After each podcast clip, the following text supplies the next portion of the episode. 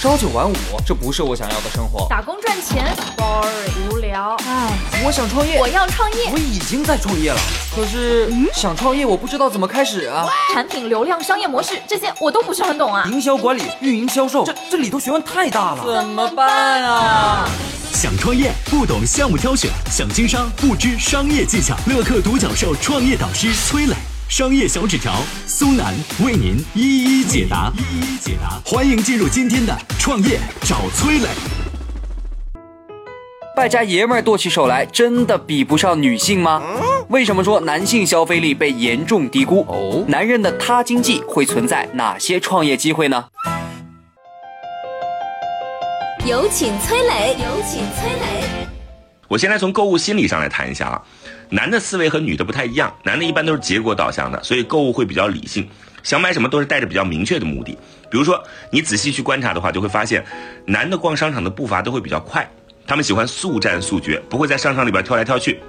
但是这女的就不一样了，他们觉得逛街是一种享受，有的时候为了溜达溜达，看看有没有什么新款，打发打发时间，调节一下心情。所以呢，如果男的陪女朋友或者老婆逛街，逛一会儿还行。如果逛的久了，男人就会特别烦。我自己就是这样的感觉啊。女朋友拉我去逛街，都是硬着头皮逛，逛久了我就让她自己逛，我先回去或者干脆在车上等。所以呢，单从男的不喜欢逛街，就是懒这个特点，都会有一些创业机会。比如杭州有一家叫做锤一的男装电商平台，抓住的就是大多数的男的不喜欢逛街的痛点。他们怎么做的呢？就是平台会帮男性用户挑选和搭配衣服，还提供一对一的专属造型。搭配的旅行师服务，说白了呢，就是服装搭配师的角色。你看啊，这就是一种针对男性的服装定制化的服务。这家公司去年拿到了蚂蚁金服等机构的三千万美元的 A 轮融资，发展的速度也是相当快。实际上，男性的懒还会带来一个好处，就是品牌忠诚度很高。男的一般是不太愿意花时间精力去尝试新的品牌的，他们大多数对试错的欲望没有那么强，认定某个品牌只要觉得好就懒得换。所以呢，男装电商品牌最重要的就是要不断建立男性对品牌的好感，形成可靠的忠诚度，保持用户持续的粘性，这就能提高重复购买率了。不管是通过社交媒体输出有价值的内容，或者是提供更个性化、定制化的服务，都是一种建立信任的方式。那针对男性的他经济啊，这个男的他他经济还有哪些创业机会呢？我再讲两点啊。第一，东方证券有个报告指出，十六到二十五岁年龄段的男性消费支出主要是在体育、游戏、服装等领域；二十六到三十六岁年龄段的男性更关注电子产品、汽车、旅游、保健等领域；三十七岁到四十岁，呃，或者到四十五岁。这个年龄段的男性消费主要是手表、奢侈品、汽车、旅游等等，而四十五岁以上的男性更注重个人健康的消费支出。所以，针对不同年龄段的男性人群，创业者可以根据自己擅长的领域来选择方向。第二呢，是创业者有机会打造一个男人版的小红书。小红书的特点就是很多女生买的还觉得不错的东西啊，就比如说什么像化妆品啊、衣服啊、包包等等，她都会在小红书的社群里边来分享使用的体验、感受等等等。用网络流行语来说，就是种草。专门针对男性用户也会存在这样的机会，比如啊，估值超过十亿美元的高端球鞋交易平台“毒”啊。这个毒药的毒就在尝试做这样的社区。当然，普通创业者很难自己去做一个平台，但可以时刻关注这些新平台的崛起，然后呢，抢先进去成为平台的早期内容贡献者，也能抢占平台的用户流量红利期。比如说，像小红书上面的很多时尚博主，就靠着内容聚集了很多用户流量，再通过商品推荐或者是卖货赚到了钱。这对于普通人来说，就是门槛更低的创业选择了。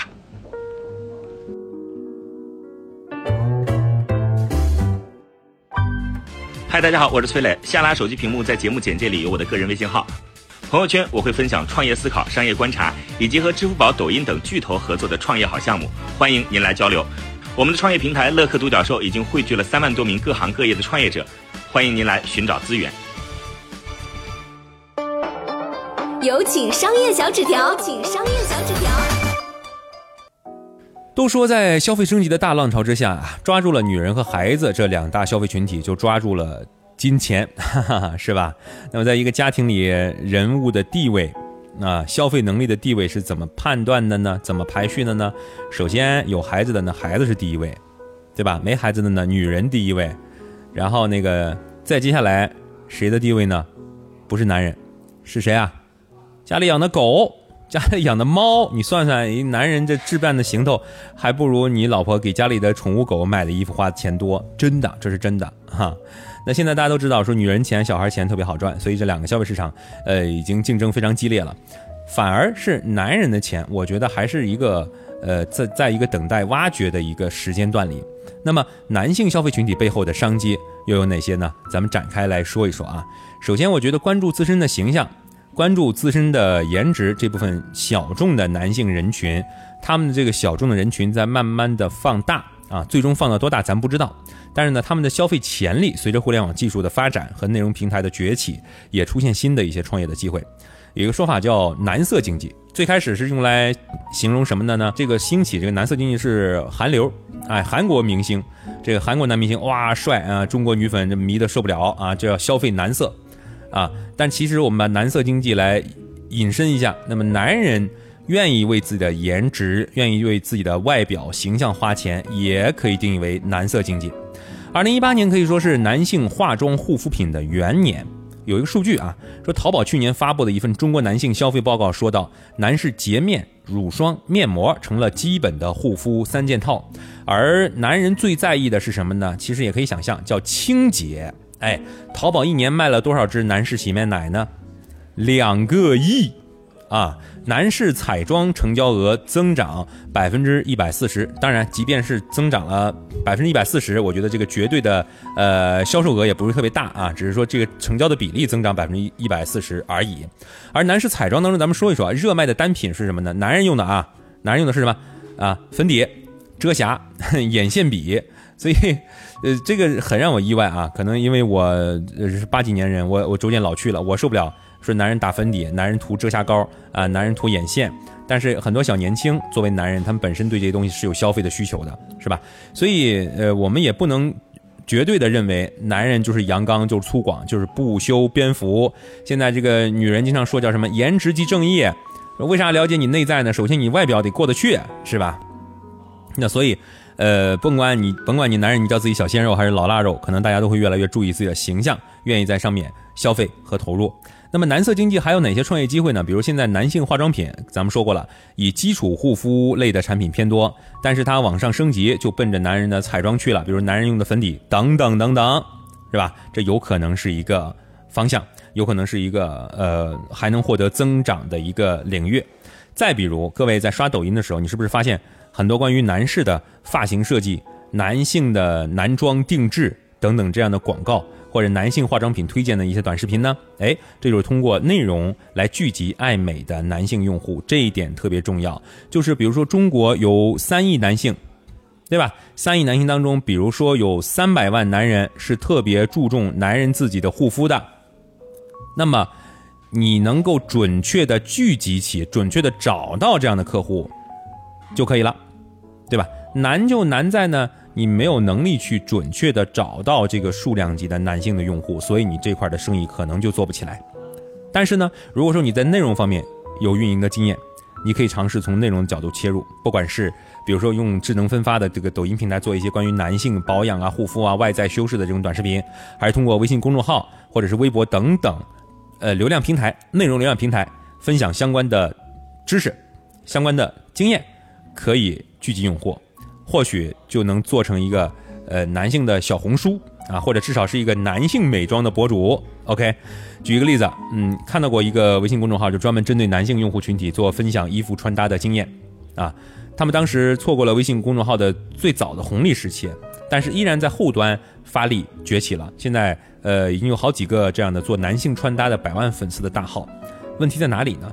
就是因为他看到了很多微信公众号都关注女性啊，差异化竞争。那么咱们来讲男人，而能够有效的获客、裂变、吸引到爱美男性的群体，所以他就做成了。现在发展的都还行。再比如呢，很多男性都对呃军事感兴趣啊。呃，对于男性的内容方面，比如说男性军事类的这个账号“军武科技”，哎，这个公司就从事呃这个军事领域一些军品啊等等等等。这种领域的这个新媒体的内容持续更新，聚集了大量的男粉，然后呢，要么通过广告变现，要么自己卖模型啊，呃，卖舰船的模型，对吧？武器的模型啊，要么找到喜欢这类内容的男人喜欢的其他类型的商品，比如说售卖一些军事玩具，或者是男装，啊，军旅风格的男装。